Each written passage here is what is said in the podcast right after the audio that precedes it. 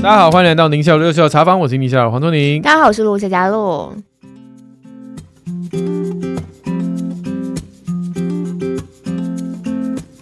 今天这节 Q&A 开始又回到我的老本行啦，有一些跟健康、疫苗相关、用药相关的话题，健康题啊。嗯，那当然也有其他的题目，小小孩爱咬人。嗯，哎、欸。讲到疫苗，最近疫苗讨论度又开始有一点点变得比较多，嗯、就是我在新闻里头的感觉啦，哦、就是嗯嗯，说好像就是新冠默默的又开始流行了起来，然后大家打疫苗偏低，所以你同学罗勋之类的，好像又有出来，嗯、特别还是呼吁老人家，对，嗯，六十五岁以上，呃，我不知道政府的政策是什么啦，我自己是跟大家讲说，六十五岁以上，如果你已经超过一年，嗯，没有接种，嗯，请你去接种。七十五岁以上，如果你半年没有接种，你就应该去接种。现在已经不是在在乎你在打到第几季的感觉，不重要，就是说好像每隔一段时间最好都去打一下。对于六十五跟七十五以上的，你就把它当流感疫苗在打。而且七十五岁以上，你看。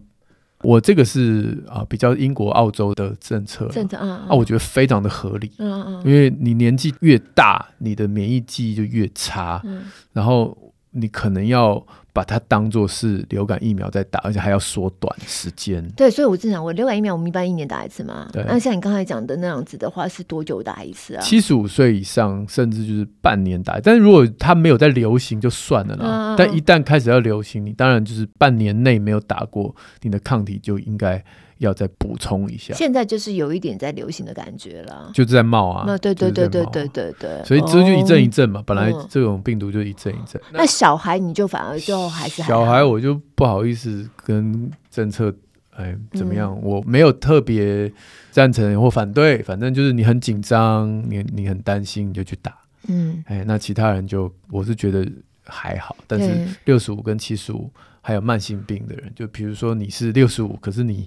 哦，各个器官都不太好，嗯，你就比照七十五岁办理。OK OK OK，也是半年内没打过疫苗。你刚刚一讲到疫苗，我就立刻被点到，因为突然就觉得，哎，最近好像又在讲这个事情了。然后我们家小孩在国小的，他有收到单子，嗯嗯，他就是告诉你说有这么一件事，然后好像你要打不打，到时候你们就自己评估这样子那种感觉。对，小学的那个单子就比较没有强制性，对对对对对，跟你提醒一下。OK OK，顺便提醒家里老人，我我倒觉得小学单子拿到的时候，赶快跟阿公阿妈讲一下，嗯，反而是这样子哦。对啊，对啊，吼，嗯，好，来，我们看第一题，跟健康无关，就是 即将当三宝妈的紧张妈妈，她一开始先谢谢我们啊，陪伴她很多通勤时光，那也期许自己成为更好的父母，也成为陪伴孩子最好的朋友。哎，你会以前就希望你跟孩子将来会成为朋友吗？有些家长说，嗯，我就没有跟他朋友，我是爸，我是妈，是要跟他当朋友。我觉得孩子小的时候，我就是必须要有那种，嗯嗯，就是管教上面的权柄在手上啦。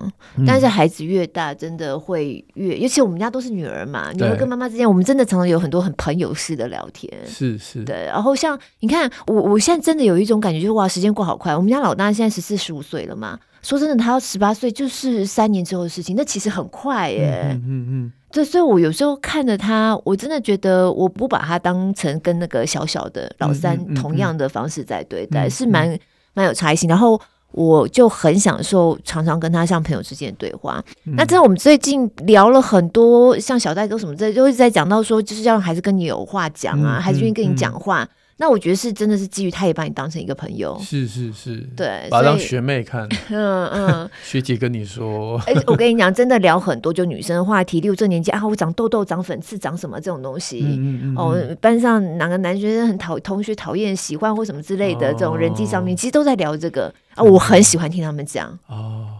可是你知道，就是你没办法分享说，哎、欸，办公室有个男生喜欢我，就不行啊，就只有听而已啦，啊、没办法分享。啊、你刚刚的那个分享，还好，现在也不是一个问题，因为这你已经年纪大到一个不会有发生这种事情的状态。因为你办公室只有你一个人，你是个人的那个 cell、啊、没有，不是因为年纪这么大了，还有这个没有了吧？难说吧。已经快要五十岁了，我就觉得，这好像现在已经不在我要考量事情里面。这个是随便乱聊了哈。我只是说，这位妈妈哦，妈妈说她私心最爱五月天以外，就是我喜欢五月天。所以我们是，他说我们是育儿五月天。我、哦、真的，因为我们只有两个人呢。呃，我应该像是锦绣二重唱，是谁？他知道谁吗？两个人是谁？我都想不起来，两个人有什么组合了。嗯，有啊，SOBI。嗯，现在的吗？你不知道吗？超红的，他是就是一男一女的那个团体。哦、嗯、，OK。我看你一脸茫然，你回去问你女儿，她应该会知道。他们比较喜欢韩团的那种，要不然就 Taylor Swift 之类的那种。哦，对。讲到五月天，就是那天我跟我们家小孩，反正我们就有一个周末两天夜小旅行，这样家里头这样。然后就在九份老街嘛，在晃，然后就听到有那个店家在播五月天，我忍不住就很想唱。你不是真正的快乐这样子，然后我们家小孩就超尴尬，一直叫我闭嘴。你真的迷，你真的很迷。哇，我还蛮喜欢他们，是真的。你你会去抢票吗？不会。是哦。嗯。哎，你这件事情倒也提醒我了。就我那天在就是九份，然后后来我们去走一点步道嘛，其实天气很冷。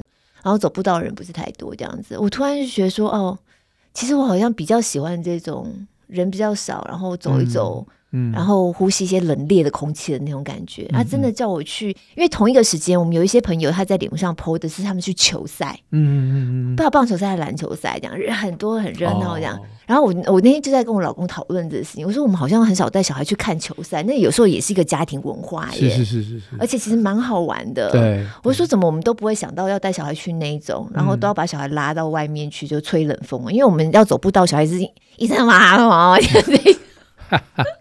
哇。那你们喜欢这种？就突然觉得离世，可能就是你很自然而然，当你在做行程的安排跟选择的时候，对啊。所以，我虽然很喜欢五月天，我们居然没有听五月天的演唱会。我最近最想要听的，除了五月天之外，还有那个动力火车啊。嗯，忠孝东路走，对对对。因为我有在网络上看到一些截的，就是他们的演唱会片段嘛，就他们演唱会讲话真的好好笑哦。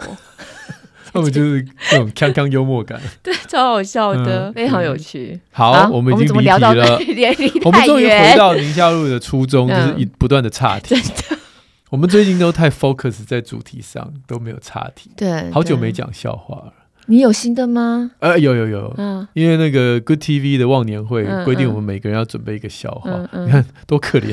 上台抽奖，抽别人的奖，然后还要准备笑话，还没有拱你，叫你也要出一份奖出来。是没有，是没有，是有的会这样。对对，然后我我就问我女儿，我说：“哎，我已经没有笑话了。”嗯，你没有讲修的，修修修没有，我没有讲修的，我讲的有点类似。嗯，我说有他，我女儿跟我讲，她说有一个警察，嗯，然后去中医诊所拔罐，嗯，然后拔到一半的时候，他就突然站起来，然后说。你被捕了，他就要逮捕那个中医师。嗯，那中医师很无辜说：“为什么警察？我犯了什么罪？”他说：“你把我灌醉。”他有笑吗？他有笑吗？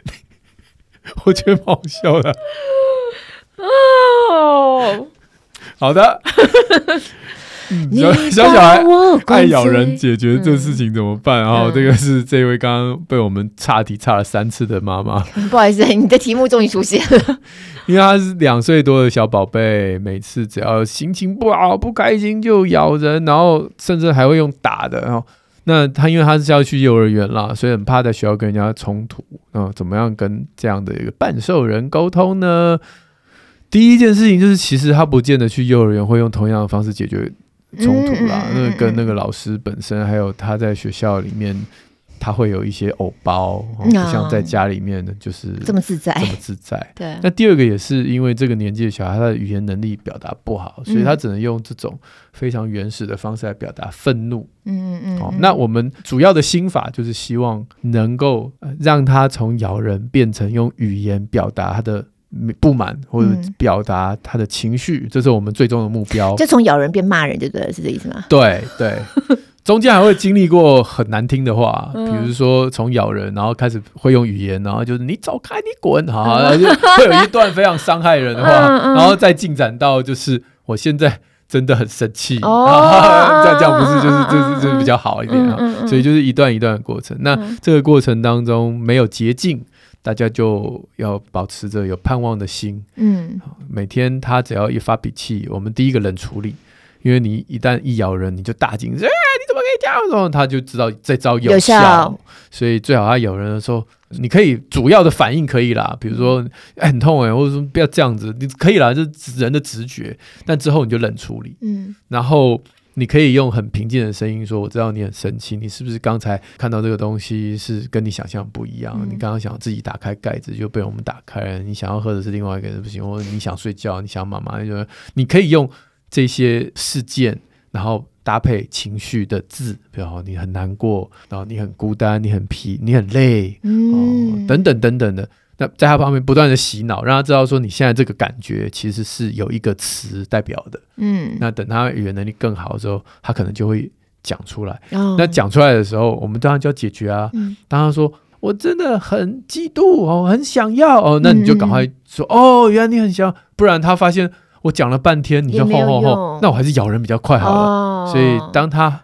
呃，真的是被你的这一些情绪的字眼所引导之后，一讲出来，你要立刻给他回应，嗯、他就说：“哦，用讲的比较有效，嗯、哦，用打人咬人还反而有时候还会被骂，嗯、哦，那用讲的好了，嗯，那这个就慢慢慢慢慢慢，他就会从半兽人变成。”一个斯文的人类 喽，一个斯文的人类，真的需要一点时间。不过我小的时候，我记得我妈曾经跟我讲过，因为我是属于比较伶牙俐齿的小孩，小时候，然后以前给保姆带又带其他的小孩嘛，那差不多年纪嘛，别人讲讲不过我的时候，他就真的是咬我，嗯，所以我小时候是被咬的那个，是，嗯，好惨哦，就是很快会骂人嘛，嗯，那别人骂不过就，对对对，所以你看语言能力其实如果好的话，那个武器也是很很厉害的，很厉害的，对。对啊，那你那那。那你蛮可怜，那你被咬怎么办？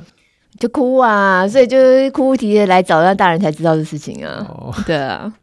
好了，下面这位 Jennifer，这个问题非常的长，嗯哦、那等缩缩短一下，就是高敏儿，然后还有一个就是很执着，很爱看电视，对、哦，应该就是影片了哈。那约定好时间不能遵守，而且会崩溃耍赖。嗯嗯，还是大概三岁大的年纪，怎么办？嗯，你们你以前都怎么办？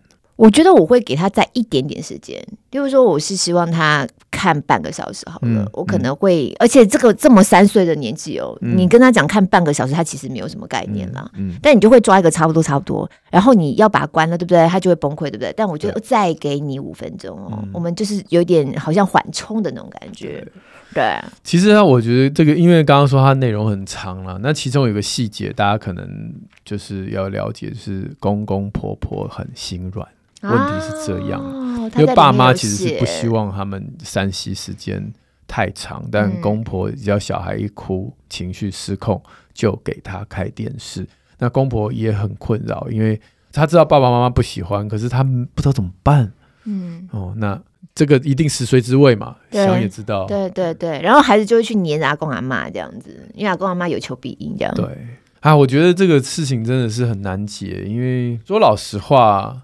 我们现在的孩子啊，他的这个情感需求是很需要时间来陪伴，有品质的大人来陪伴。嗯、可是我们现在大人一没有时间，嗯、二没有体力，三不见得有那个技巧，对，也没有创意。就陪伴的时候，你反而不晓得跟孩子玩什么。有时候，对，那这三件事情导致最后在挫折感的情形下。把三 C 丢出去，最快对，然后他的后遗症有的时候会在这个五岁、十岁啊，甚至更高的年纪之后会出现，而这些你们可能看不到，但我在我在整间都看得到啊。像什么？哦，我有一个病人直接就是在病床上面，不管要做什么，嗯，他就是跟妈妈妈说要挟，你不给我手机，嗯，我就不要。哦，真的啊啊，就就。在你面前，就是在医生面，在外人面前是直接这样子。哦，对啊，我就说生病嘛，那住院了嘛，那我们就说哎哎要起来走一走啊，哦，不要就是一直躺在床上，因为因为你其实你生病又不是脚，嗯嗯嗯。说你不给我手机，我就不起来走，我就不起来哦，我就不吃哦，我就不配合，我就什么都你不给我手，到后来出院到门诊还是一样，嗯，你手机给我，不然我就不要。我不要听，我不要，我不要做检查，我不要啊！啊，这个小孩不是那种耍赖哦，嗯、他就是而且这个小孩不是那种你知道学龄前哭哭闹闹，不是，他是直接有目的性的，知道说我这样子一直闹下去你就受不了，嗯，你就会给我，反正我一定会得逞。哇，天哪，好难哦。啊，那如果家长问我怎么办，我就很尴尬，因为这一切都是罗马不是一天造成的。对对，那你现在去敬他。哇，那个冲突本来就是很大，嗯、因为过去这十年来，你都是这样，你都是这样嘛？那你突然之间要把十年的这个，你刚刚说罗马不是的这个高塔要一气之间推倒，嗯，那是多么困难的事情。他的生命的重心，嗯、他的整个娱乐都没了，嗯、他一定超崩溃的啊！嗯、那你要跟一个十岁的小孩对杠，很难呢、啊。嗯嗯，那为什么不小的时候我们就？但是我这边有其他的。困境就是啊还有长辈在，长辈的这个没办法，嗯，所以或许啦，或许就是他不适合跟公婆相处太长的时间，嗯，对，那就算是跟公婆相处，他需要有另外一个带养者陪他玩，嗯嗯嗯嗯，而不是用 3C。像这样状况，会不会建议说，哎，如果有合适的学校，就是说托育中心啊什么之类，其实可以让他去学校的环境？可能可以，但也不见得是解决方法。嗯嗯嗯嗯。好，因为你今天把他丢到一个环境，哎，也许他跟那个老师有有事情玩，跟其他小朋友玩，对对对对对，很棒。嗯。那如果这个老师本身也也是一个很好的依附感对象，对这个年纪小小孩，嗯，其实也很棒。有新的带养者，等于是比较多的大脑的这个刺激，是很不错的。但也可能因为这样，就让他更剥夺了跟父母之间相处的时间。对了，这个就是因为我的想法就会变成为自己也上班嘛，所以总是以双薪家庭的考量在思考这个事情。嗯、就因为如果双薪家庭孩子一定要有人照顾，那假设公婆像这样状况的话，或许找一个托育中心，嗯，反正孩子一定得要有人照顾啊，因为爸爸妈妈一定照顾不了。对了，对了，对，就是说爸爸妈妈还是不能。如如果你希望你跟孩子之后的关系是可沟通的，嗯嗯、其实就算你送去上学，你也必须要拼老命的把你的时间空出来。嗯、我没错，我要讲人人是有惰性的啦。我之前有听到一一个事情，就是说他的小孩啊发烧，然后可是他已经长期都没有跟小孩，他都很害怕，反正跟小孩相处他都很害怕，很烦啦，所以他就是反正只要是送学校，然后小孩发烧，要给他拆吃个退烧药，就把他送去学校。后来这个学校就说：“哎，他后来又烧起来。”他说：“那你再给他吃一个止痛药，他就不会再烧了。”嗯，他说：“这不是问题吧？啊，是不是妈妈今天有上班，所以就是没有办法来接小孩，很辛苦？不是，妈妈那天放假。哦哦哦，所以他其实就是害怕跟孩子相处。嗯，而且他觉得。”只要让你有有东西吃，哎呀，没我没有虐待你啊，你最好就是去学校，我没办法，我没办法跟你相处太多的时间。那那个挫折感一定从小时候累积嘛，从他从他哭我不知道怎么办，然后给山西然后一山西拿掉又哭我不知道怎么办，就总总有这些很挫折的过程。嗯嗯，对，但是你逃不过的啦。如果有，如果你真的想跟你孩子有好，对，要不然到他长大就有点加倍奉还的感觉了，就一路就累积上去了。对啊，对啊，对啊。好，那这个当然不是一个说什么解决的方案了，对对对，只是说希望大家能够理解，如果代养者不适合，赶快给他新的代养者、新的环境，重新盘整，重新盘整一下你有的资源，对对对然后让你陪伴他的，或者是代养者陪伴他的时间是开心，但不用三息嗯，好，我觉得这个是我们可以努力的。至于比较大的小孩说约好时间不能遵守这种啊，就如同我之前讲的，你只要设那个自动关机的时间啊，就是那个主导的不是你，你你去说手机拿回来，或者是时间到了，嗯、你当那个主判官，他就会跟你撸，嗯，你就时间设三十分钟，自己就就就关机了，啊就锁机了，嗯，嗯，啊他就只好来。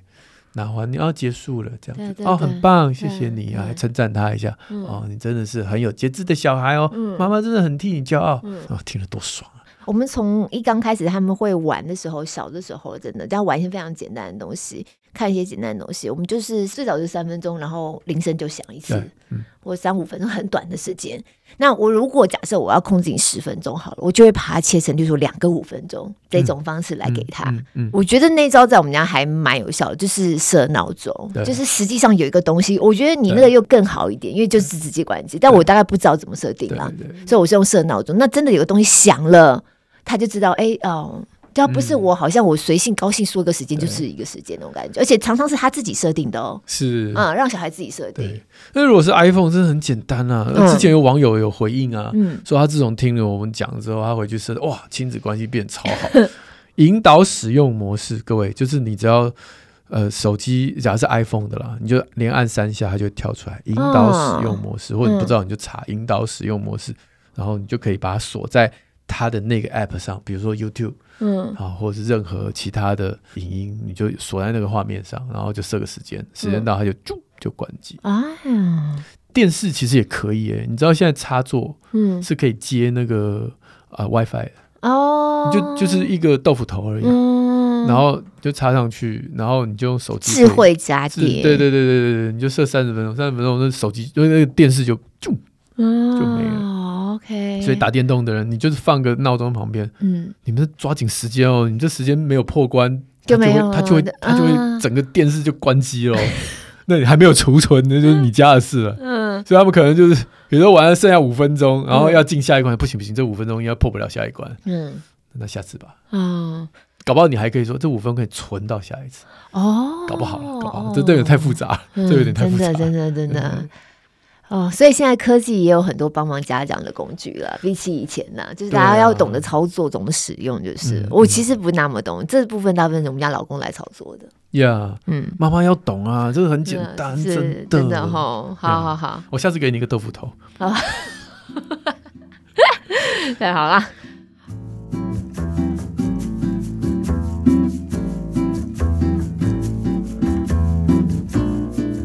好，下面这个一周给十元，嗯、他先前有在我们那个学院池有留言过，他就是之前跟小孩共读《小兔子学理财》之后呢，那个妈妈就开始被孩子要零用钱了嘛，结果他就想要来回应一下故事，后来是有不一样的发展的哦。嗯，他跟先生讨论之后就决定，那一个礼拜给小孩十块钱，嗯、如果说呢念绘本给爸爸妈妈听的话，还可以一本五块钱哦，很妙。所以他就觉得，哎，他好像有自主权。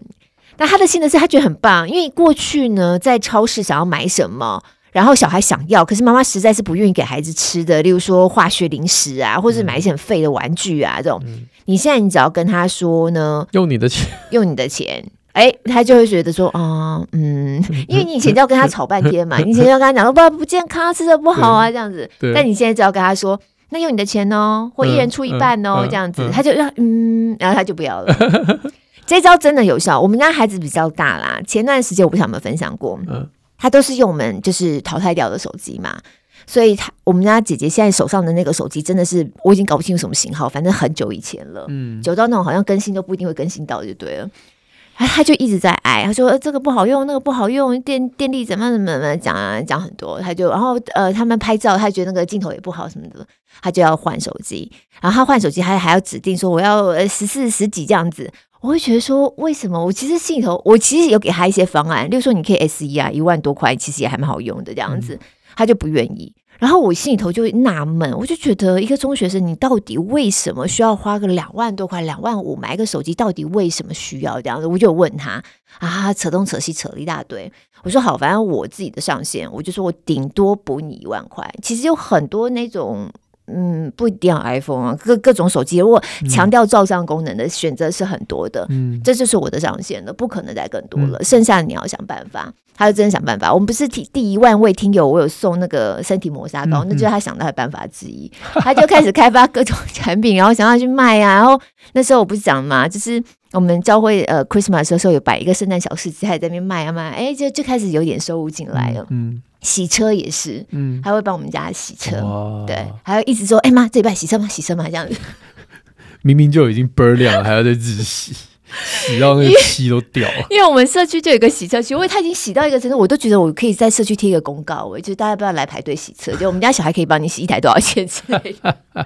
然后他就这样子，真的就让他赚一点钱进来了。然后我看到他有赚一点钱进来，我就说：“哎，那你手机要买吗？”他就不买了。嗯，赚钱太辛苦了。对，他就觉得说：“哎，这几千几千块其实不好赚呢。”然后他就说：“那他再想一想，他这手机还能用。”嗯，他就继续用他之前抱怨的要死的手机，还是继续用这样子。Yeah, yeah. 我就一直，我每次经历过这样的事情啊，因为真的我们家孩子比较大，所以他们的需求买文具啊，买这买那个，就一天到晚在那边跟你挨这样子。然后我就是补助个一部分，剩下的你一定要自己拿出来一点，他们就会缩手。嗯，真的就是这样的。你花别人的钱，你没有心疼，你没有感觉，你就这样就花了。嗯，对，所以我自己是觉得，我们一路到现在看到孩子的反应，他们在用钱上面就是用他们自己的钱，他们对绝对这个预算他们有主导权，所以他们真的会稍微再想一下。嗯，对啊。我提出一个很挑战的想法哦，嗯、那这样子啊、呃，假设长大以后他真的。赚了蛮多钱，假设，嗯，嗯，那这会影响他的消费的方向吗？我也不晓得耶，因为要等到他长大一路观察才能够知道。可是我记得以前有一个听友曾经有在讲到说，好像家里头孩子很喜欢回来讲说别人家小孩有什么啊，有玩具啊，出国玩的，就是会比较嘛。可是我真的是觉得，有的时候他就是家里头 DNA。像我，我后来也慢慢发现，我在金钱上面的使用习惯呢，我以前都觉得哦，我爸太省了什么之类的。其实我发现我自己好像也默默的，就是学起来了有一个部分。嗯，嗯，所以你说担心吗？多多少少会。可是如果你持续的都在孩子使用前，在消费他的物欲，他要怎么满足他的物欲需要跟想要？就你一直在关注着，然后常常跟他讨论的话，嗯、老实说，我不会有那种很滑坡的担心、欸。哎，嗯，对，我可能是自己的经验吧。我觉得三胞胎还是会在你身上得到一些价值，是因为他从小也看你们这样消费，他自己也习惯了这样。所以反倒是我们家小孩有时候会回来跟我说，他看了他们同学有些可能手头比较宽的 啊，甚至会请他们吃东西。当然你请吃东西，你也是很开心。嗯、可他就觉得哇，他就这样子，其实不少钱呢、欸。他心里头就会有一些 QA，嗯。就是开始去思考，说别人用钱的方式，他不一定是他觉得是是最好的方式，最适合的方式。对，我就觉得其实孩子大在很多这样子的对谈当中，就不会让我这么担心。嗯嗯，因为你知道，也有很多呃很很节俭的家庭长大的孩子，后来在不管是恋爱或是婚姻里面，嗯，嗯另外一半都受不了，太过了，是不是？那么抠啊，嗯、然后。对于这个很节俭的人也很无辜嘛，嗯、就是啊，不就是这样吗？对对对对对。可对另外一半来讲，他可能会觉得你赚那么多钱，那要干嘛？嗯，那用在你所爱的家人身上，不是很好吗？不是很好吗？对对。甚至说他只用在自己身上，嗯，就是对家人斤斤计较，嗯、然后自己买的东西认为说这是需要啊，嗯、他自己觉得那是需要，嗯、但对家人可能不是。嗯嗯。对不是，我一直对于这种。小的时候的金钱理财当然很重要，可是他是不是就能够呃延伸到他成年以后的用钱的习惯，或者说这样的影响就是好的或不好的吗？我一个问号啊，我一直对这个话题一直是个问号。我真的觉得这个有太多的可能性了，跟那个孩子本身 personality 有很大关系。例如说，我们家那个小的就不讲，像两个姐姐，她们更多的金钱上面的主导权啊，你就会很明显看到这两个人使用钱的方式完全不一样的。嗯、所以我觉得那也有蛮大的个人差异。对，那讲过头来，例如说你刚才讲的那样子的状况，夫妻之间有的时候也是在一定范围的彼此包容了。嗯、我就觉得也是一种相处之道吧，就是夫妻之间了。嗯、我觉得要不然太多事情。你金钱真的就是一个很大的一个关卡，常常会在使用钱上面的想法不同，然后两个人就吵架。Yeah. 对啊，所以我只是觉得，归到信仰上面，我自己还是觉得那句话最好，就是你的财宝在哪里，你的心就在哪里。对对，所以所以这个可能比你说花钱的技巧，或者是投资理财、怎么存钱什么，嗯、这些当然都很重要，可是。你的心在哪里？对对对对，那个钱的走向，其实背后代表你的心。嗯，你的心意是满足自己先，还是满足你所爱的人先，还是对这个世界的恐惧，或者是信心、信任感？我觉得那个用钱的方向，其实反而是跟你的内在的一种状态是成直线的关系的。对对，而且那个是很核心、最核心的部分。对，对，对，所以。或许，如果今天大家对于不同的理财的概念，呃，有一些疑虑，或者说我们家都做不到啊，嗯、或者他家怎样，嗯、我们又不一样，嗯嗯嗯，我觉得他绝对不是，我我认为啦，好吧，嗯、我真的不是这方面的专家，因为我我也查过了，我们我不认为有什么研究是能够回答我这个问题，但我只能说，应该重点还是你自己花钱的时候你在想什么，那你的心在哪里？对，对那你的孩子在花钱的时候他在想什么？对对对对对。那这这个对话反而是更重要的。对对对，你让我想到以前你推的那本书啊，《穷查理的普通常识》。是啊，是啊。嗯，因为我后来听你讲了嘛，嗯，然后我就去把它买下来。哎，这个事情蛮有趣的，因为我现在很喜欢去网络书店买二手书，都有很多状况不错的二手书。嗯、然后我我有一些二手，因为现在书太多了，对，我也会就是在那边处理这样子。然后我居然花了，你知道多少钱我买这本书吗？我印象中五十块不到。我吓死了！我想说怎么会这么便宜的一个标价在那边，然后我再把它买回来，嗯、书况超好，跟新的差不多，哦、真的。嗯，然后最有趣的是，我那张发票还中了五百块。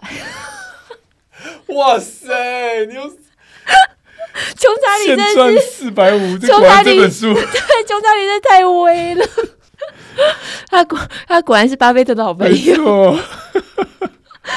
好了，题外话，他就是为什么你刚刚讲那个让我想到这本书？当然，信仰本身，我觉得那永远是我们就是定锚点了哈。那个那个真的很重要。可是他讲的这么会理财，或是在财务上面这么精明的人。他其实讲到的也是穷查理普通常识，嗯嗯、也都是最核心的那些东西。所以为什么只要讲到跟钱有关，真的也讲不完呢？因为我后来就是年纪越大越发现，那好多都牵涉到非常核心的价值。对，嗯，你看现在在这个。资本主义的时代，什么左派右派啊，大家吵半天，大家都觉得好像什么制度、什么样的这个规范哦，有些人就是往那个比较极端的社会主义呢，甚至要往共产主义的认为是一个美好的世界。那另外一个是就是自由市场资本主义，然后大家就是我我认为没有一个制度最后是完美的，完美的，没错，都是人心。嗯嗯，所以在我们自己的小家庭、自己的家人之间，我觉得其实人心是最重要的。嗯嗯嗯。嗯好，那其实我们今天这位一周给十元不是要问这个问题，真的，他呢是要问他的二宝即将出生喽，哈、嗯，恭喜恭喜。然后呃，因为他差六岁，哎，我也是哎，哦、我姐姐跟我差六岁，嗯、所以我是二宝，嗯，那年龄差距，他们这个玩的东西啊，什么可能也都不一样。那大宝就开始有点透露，二宝即将出生后，爸妈会不照顾他，说着说着就哭了啊，他想知道。怎么办？这样子哦，嗯嗯嗯。那其实不要想太多了，真的，真的，真的。我倒是之前有讲过一个研究啦，嗯、就是是威权型的父母养出来的小孩，当有二宝出生的时候，他们相处越不愉快，因为他会学，呃，就就是哥哥姐姐会学爸爸妈妈对待他们帮他，对待弟弟妹妹这样，是不是？呃，应该是说他他认为世界应该是这样子，嗯嗯嗯，世界应该是按照一个。没有可以讨论空间的规矩来进行的，嗯嗯嗯、所以他期待这个呃，现在连这个吃东西都不会自己吃，在地上爬的这个弟弟妹妹，能够也是一样按照世界的规矩在行。嗯，因为他自己是一个好孩子啊，对对对，爸妈规范我很多事情哦，我就要照做啊什么。嗯、为什么这个不用，或者是他为什么不行？嗯嗯嗯。好，他妈妈不管讲什么啊，他还年纪小啊，你要让他哇哇，这这个就是。过去那个年代，为什么手足纷争这么多？嗯，因为这这显然是有矛盾、有冲突的嘛。嗯，那你对我的包容度为什么没有那么大？那为什么对他包容度可以？他年纪小要包容他，不合理啊。嗯，所以那篇研究他就是在讲说，威权型的父母，你可能就要期待手足纷争会比较多。哦，对啊，所以怎么样能够从这种 authoritarian 哦，就是威权型，或有人叫独裁型，嗯转成。支持型，嗯嗯，对，支持型的父母就是 authoritative，嗯，七成的事情是让孩子自己决定，对对对，然后三成的事情没得讨论，嗯嗯嗯，好，就是高要求高接纳，我们通常是分，也有人分四个象限嘛，对，就就对他的接纳度高，但也有要求。要求原则这样。但你每次讲到这七成三成啊，我还是有个问号，就孩子年龄不一样，是不是那比例也不一样？还是小一点的应该说那三成的事情会不一样啊，哦，比如年纪很小的时候。那三层可能就包括坐汽车安全座椅啊，哦，对，没得讨论。嗯，但至于吃饭要不要在餐桌上，那看你们家的要不要把它放进那三层的事情。哦，也许它，所以那个三层有可能很大一圈，那那三层可能就是可以变动的啊。OK，因为有些孩子很活泼啊，嗯，那你把那个吃饭这些事情又把它搞到。整个你的那三层里面，他就很痛苦，因为他变每一件事情都被你是捏着捏着捏，嗯，所以有的时候就是那三层是随着不同的孩子来做不一样的调整，嗯，好，那推推我的书啊，《安心做父母，在爱里的距离》里面都有写到，是的，好。其实刚才你在讲的时候啊，就是你在念这个听友他的困扰的时候，我心里也就在想，因为我们家就三个孩子嘛，哈、嗯嗯，然后前面两个年纪比较近，他们相差不到两岁，嗯嗯，后面的那个就跟两个姐姐都差的比较远。然后你以前就会觉得，尤其前面两个的时候，嗯、你心头，嗯、我我甚至在生老二的时候，我还会有点担心说。我会不会因为太爱老大了，我对老二到时候反而没有那么多的爱，嗯、还会有那种莫名的担心，担心对的。可实际上到现在哦，一路做妈这么多年哦，然后经历这么多次，就是啊，孩子又又有一个手足进来这种感觉，我真的就觉得回头想想那时候的自己真太嫩了。就是，其实你的能力是直接复制成两倍的，就是真的想太多了耶。然后包含整个呃每个阶段。很可控的、不可控的环境的变化，或者是好，当我们家老三来到家里的时候。家里整个状况跟以前又完全不一样嘛。实际上，我对我们家老三哦，零到一岁那段过程、成长过程，我几乎是完全空白的，几乎。原因是因为我的心思意念那时候在忙的都是在老大身上。为什么呢？因为老大那时候正是他在体制内对状况最不好的时候，让我很担心，常常那个情绪爆炸，然后讲出非常可怕的负面言语啊。所以那时候就是想方设法，不管是带他去做智商啊，做一些感统上面的训练刺激，然后去。去找可能更适合他的环境，嗯嗯，所以我常常回头想，我们家那个老三到底怎么长大，我完全不知道哎、就对对，就已经长大那种感觉，嗯嗯、然后我才去推算那时候我到底在忙什么，我说你对那段回忆这么空白，才突然想到说啊，因为我那时候都在忙姐姐的事情，嗯嗯嗯嗯、所以你说这个怎么讲呢？那他们现在关系会不好吗？或什么的，好像也不那么全然的影响，嗯、甚至哦，我记得这件事情我倒还记得，我那时候怀老三才刚怀的时候。那时候老二呢，就有一种我好像我要当姐姐，我要升官的感觉。嗯，所以即便我怀孕非常出奇哦，然后他们知道之后，隔天他们那个幼儿园连打扫阿姨都知道我怀孕了，就立刻讲了到时候他就很兴奋很期待。反倒是老大，他那时候是不是感觉觉得我已经有个妹够烦了啊？怎么又一个？对，怎么又来了一个？嗯，所以呢，他曾经在我怀老三的过程，他曾经讲过一句话，我天快吓死了。他就说他以后要在他妹的奶粉里头加盐巴。你知道那个社会新闻吗？大家如果忘记的话，可以去查一下。自己对妯娌之间，然后闹不和，就在那个 baby 的奶粉加盐巴，后来那 baby 就是真的过世嘛。我都吓到，我想说你去哪里知道这东西？然后你 这有在看新闻的你，嗯、他是这样子在期待他的妹妹的哟。哇，吓死人了！真的，可是实际上生出来之后就完全又不是那么一回事啊。嗯嗯，反倒老二那时候有一种觉得，嗯，叫、欸、我做老幺，原来有被关注过，那那个好像就。转移到妹上，然后老大就有一种可以，哎、欸，又又不一样。老大其实那时候对妹妹刚出生的时候，对，就是他就会很可能要更大一点吧，那种想要照顾宝宝的那种感觉，对，对，把妹妹当成玩具。Anyway，反正就都不一样，就跟你预设想象的是完全不一样，所以还是核心的这个价值把握住了，核心原则把握住。嗯、就像刚才从您讲的，你是什么样的父母亲，嗯，你是怎么样去对待孩子的？那你现在这样对待孩子，你之后还是这样对待孩子就好了。对，对，嗯。嗯，没错，嗯，因为太多就是可控不可控的各种状况，含着这种期待的心，反正祝福就会来到啊！真的，真的，真的，哦、嗯。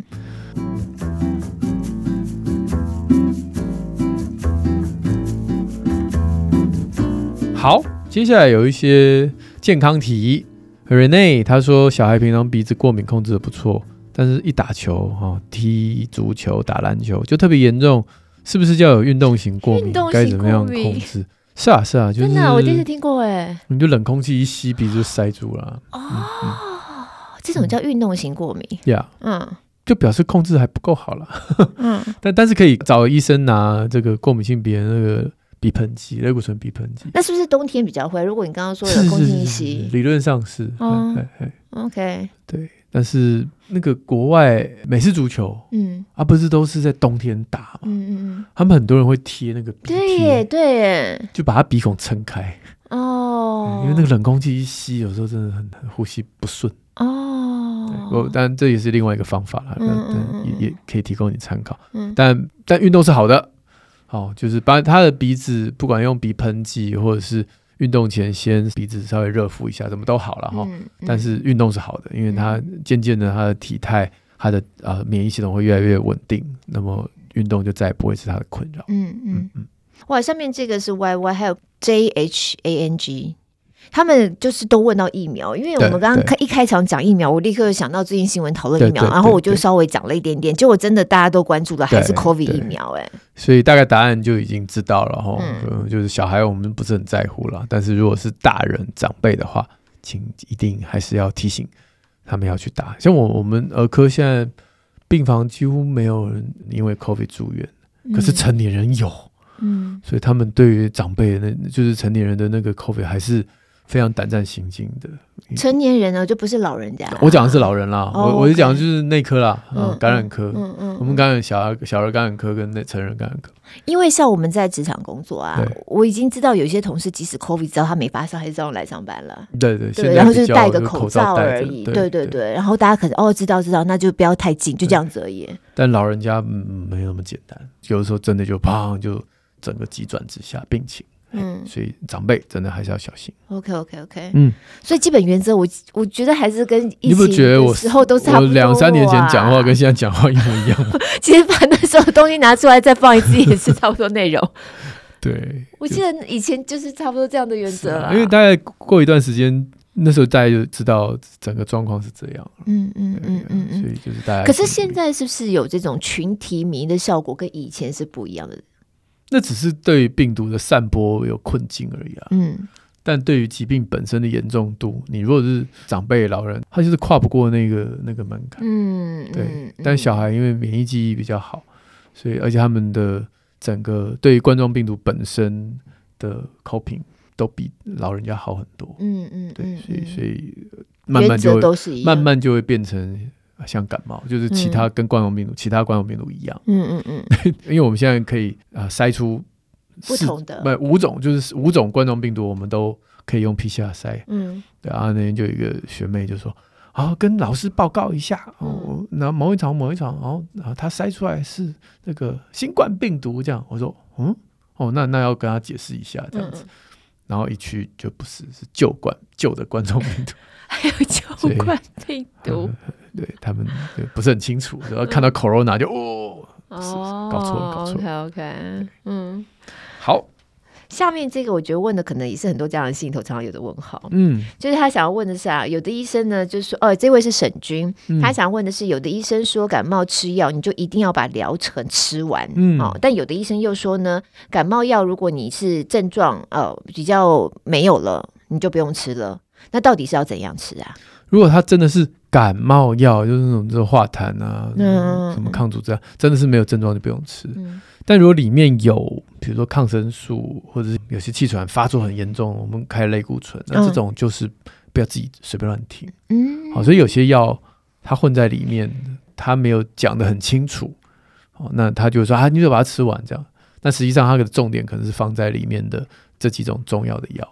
啊，如果他今天像我们医院开都一罐一罐的，啊，就没有混在一起。嗯，那没有混在一起的话，你光看药袋你也知道啊，就是咳嗽化痰啊，这个没事就不用吃了。哎，你刚刚讲混在一起，应该是像是药粉的那种，对不对？搅成药粉，然后一包一包那种才会混在一起嘛。嗯嗯，对啊，那种就比较麻烦一点。嗯嗯嗯，就要讲清楚这样。嗯，所以我们如果是有这样的问号的时候，也可以跟医生问清楚就对了。对对，今天我们时间也差不多了，底下有一些鸡汤时间啊，乌龟龟龟龟龟，这位听友。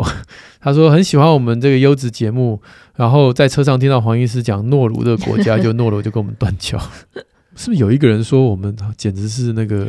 有啊，因为我们就是小赖哥节目才刚上，没有两天就发生新北的那个案件呐、啊，哎、然后诺鲁也是又一个啊，哦、对啊，都是事先录好的，对，然后就就就刚好碰上，碰上嗯，有事情发生，对，好。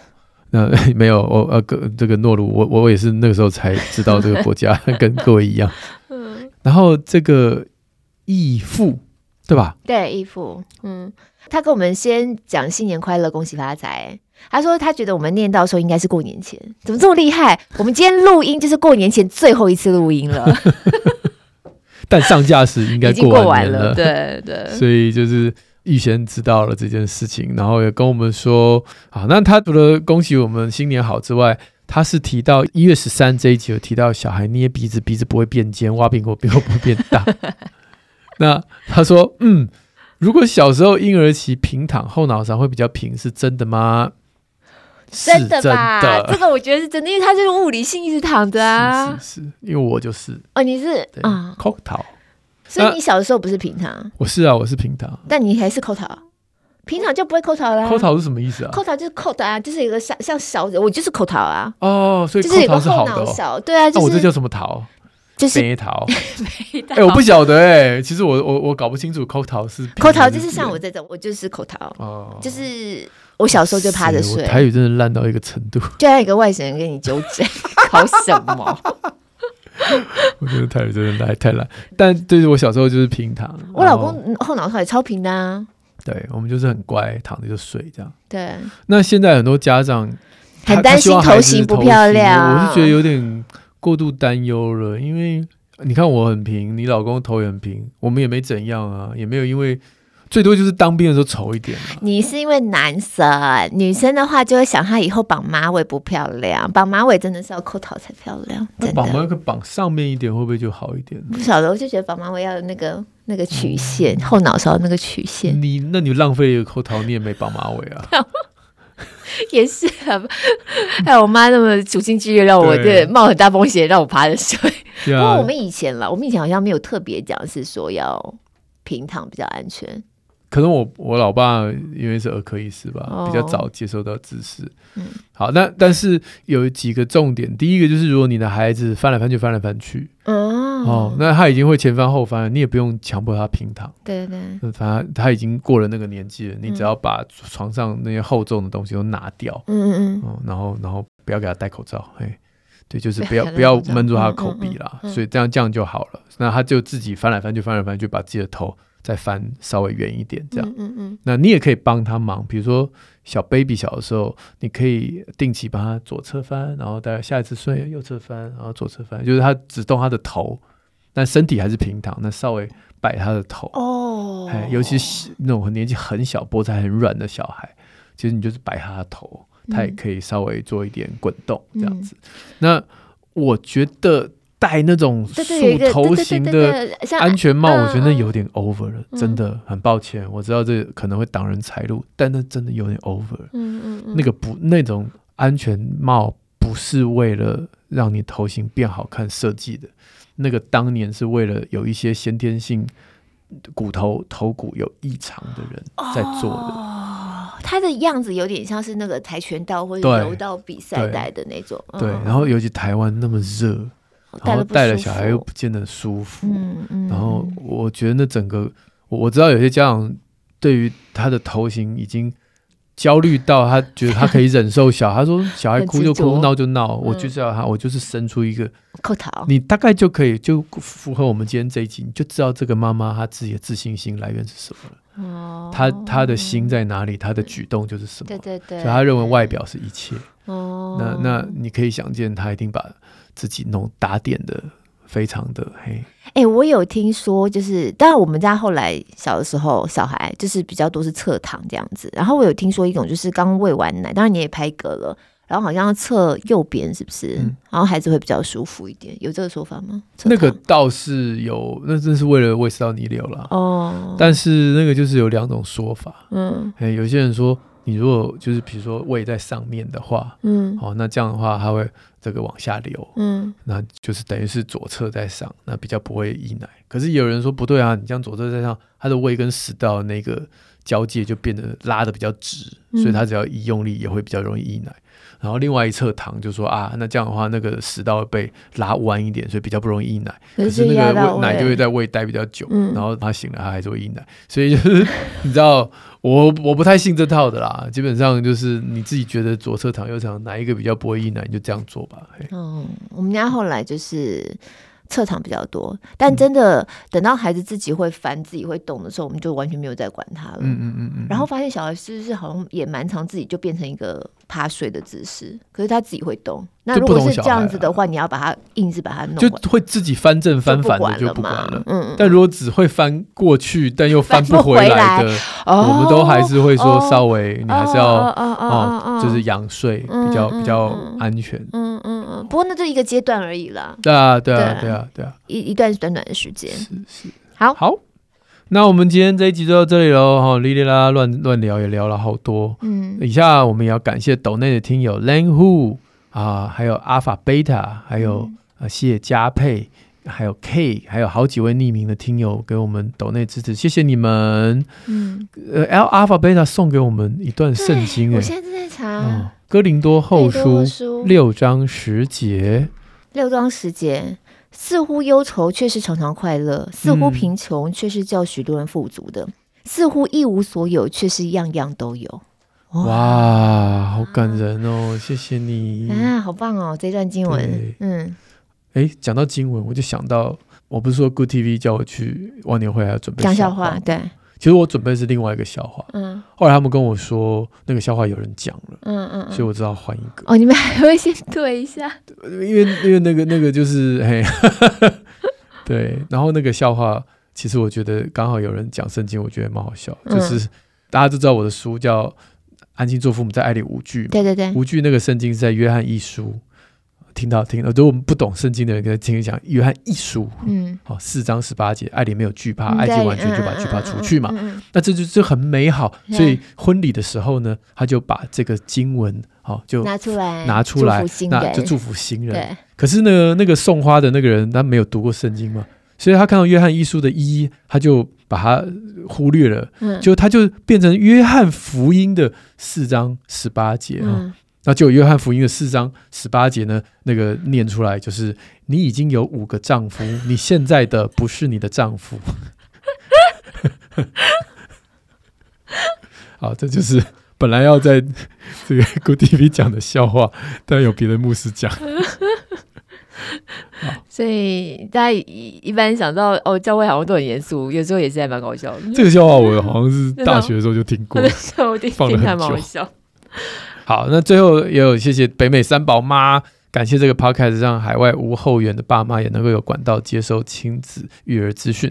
每次听到黄医生跟夏主播开场句就好亲切，仿佛是邻居般的闲聊分享资讯，让我们身在他乡也不孤单。啊，你这样讲我也真的非常开心，因为常常大家都觉得我们两个开场讲太久，然后把那个来宾晾在那边没礼貌。好，希 希望我们以后这个。聊天的内容能够一直源源不断有好笑的事情，让大家觉得又亲切又不失礼貌。赶快加入我们社团吧！社团有抽奖活动、团购好物，然后你还可以在我们节目资讯栏里看到各种连结啊，斗内连结、宁夏路好书专卖店的连结。对，我们就是一个连接方面，大家可以点进去参考。嗯、那喜欢我们的话呢，也可以从 Apple Podcast、Spotify 帮五星赞一下。许愿池也持续开放当中。我们就下礼拜三空中再会喽，拜拜。